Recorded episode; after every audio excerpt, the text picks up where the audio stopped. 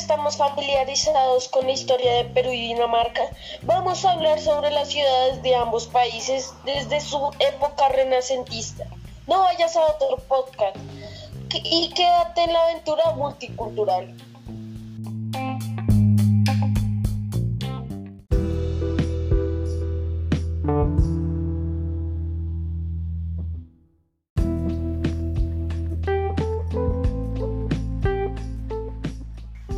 Oigan, qué chida está esta convención.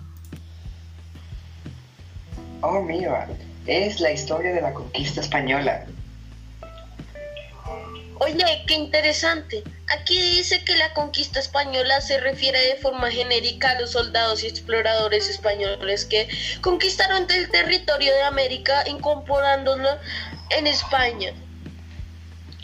Y miren, esta es la historia de Lima, nuestra capital. Recuerda esa historia. Lima fue fundada el 18 de enero de 1535 por Francisco Pizarro con el nombre de Ciudad de los Reyes y desde entonces esta nueva ciudad española ha servido como capital del virreinato del Perú, centro y eje del poder español en América del Sur. Con el tiempo se llamó Lima, que era el nombre que le daban los pueblos originarios a los asentamientos españoles de los españoles. La economía en el virreinato de Perú y, de Lima se basó en las actividades como la minería, agricultura, ganadería y comercio. El sistema económico del virreinato se caracterizó por el monopolio comercial porque las colonias comercializaban únicamente con España. La población de la provincia de Lima es de 4 millones de personas en esta ciudad, en esa época. La superficie de esta es de 2.672 kilómetros cuadrados.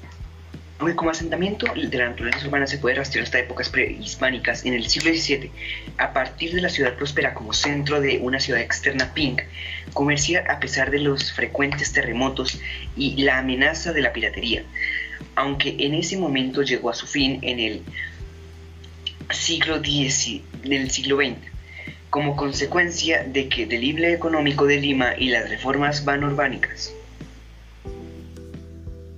Y miren, hay una explicación del Renacimiento en Florencia, Italia. Dice que es el Renacimiento. El Renacimiento es el nombre dado en el siglo en el siglo XIX a un amplio movimiento cultural que se produjo en Europa Occidental durante los siglos XV y XVI. Fue un periodo de transición entre la Edad Moderna y los inicios y, y el fin de la Edad Media. Sus principales exponentes se hallan en el campo de las artes, aunque también se produjo una innovación en las ciencias tanto naturales como humanas. La ciudad de Florencia fue el lugar de nacimiento y desarrollo de este movimiento, que se extendió después por toda Europa. La oleada de investigación artística, literaria y científica que tuvo lugar en Florencia en los siglos XIV al XVI fue propiciada por la preocupación por el dinero, la banca y el comercio, y con el despliegue de la riqueza y el ocio.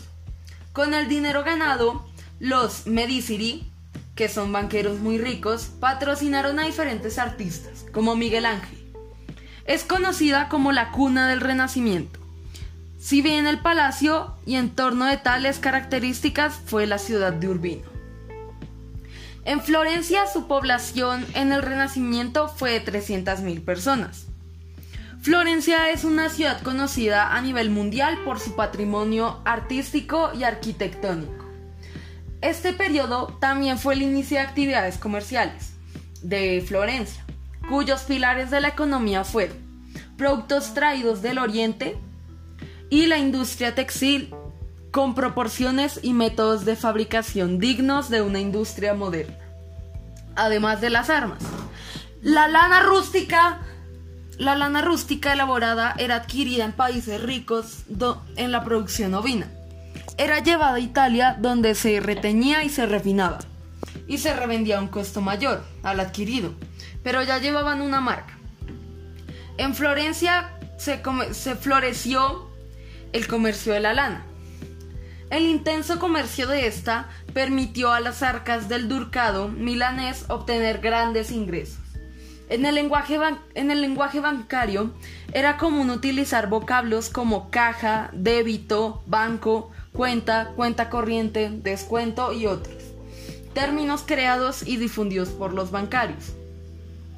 Florencia también fue el semillero del Renacimiento de las artes, con pintores como Vasari, Proncino, Protomo, Miguel Ángel o Leonardo da Vinci, y con arquitectos como Vasari, Arnolfo, Policiano, Leonardo da Vinci también y Maquiavelo.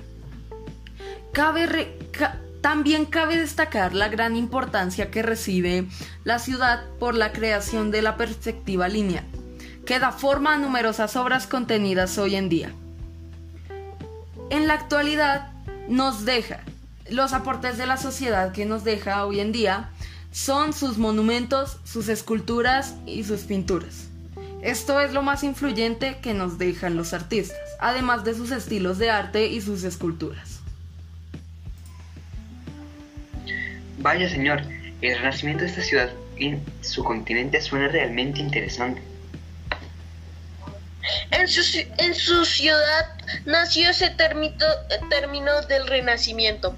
En esas épocas Lima, nuestra capital, acababa de ser descubierta, por lo cual no vinimos, no vivimos en esa época. Se ve que su ciudad tuvo mucha cultura a nivel artístico, teniendo obras de artes de diferentes pintores como Leonardo da Vinci, en nuestro pueblo también había una cultura, la cultura de los incas. La, cultura inca creía en el trueque como forma de pago que consistía en intercambiar una cosa por otra. Además, ellos eran expertos en la agricultura, siendo su actividad principal. Entre sus principales cultivos están el maíz, la papa, el algodón y la coca.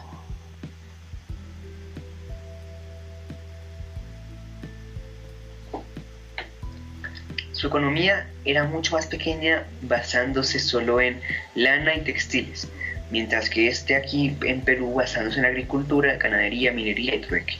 Su población también era mucho menos amplia, teniendo solamente 300.000 personas, mientras nosotros teníamos 4 millones. Bueno, opino que en este caso Perú tiene una economía más abierta y una población más grande, lo cual les da más trabajo y más comercio. En este caso, Perú basó los ejes de su sociedad en el trabajo y el comercio, permitiéndole tener una mayor amplitud comercial. En, cambio, Florencia se basó en la cultura del arte, debido a los grandes pintores que habitaban en ella, beneficiándola y convirtiéndola en un gran sitio turístico. Pero qué buena análisis. Pero bueno, esto fue muy demorado. Papá, tengo hambre. ¿Podemos ir a almorzar? Bueno, siempre y cuando el señor esté de acuerdo. Por mí está bien. Bueno, hora de almorzar.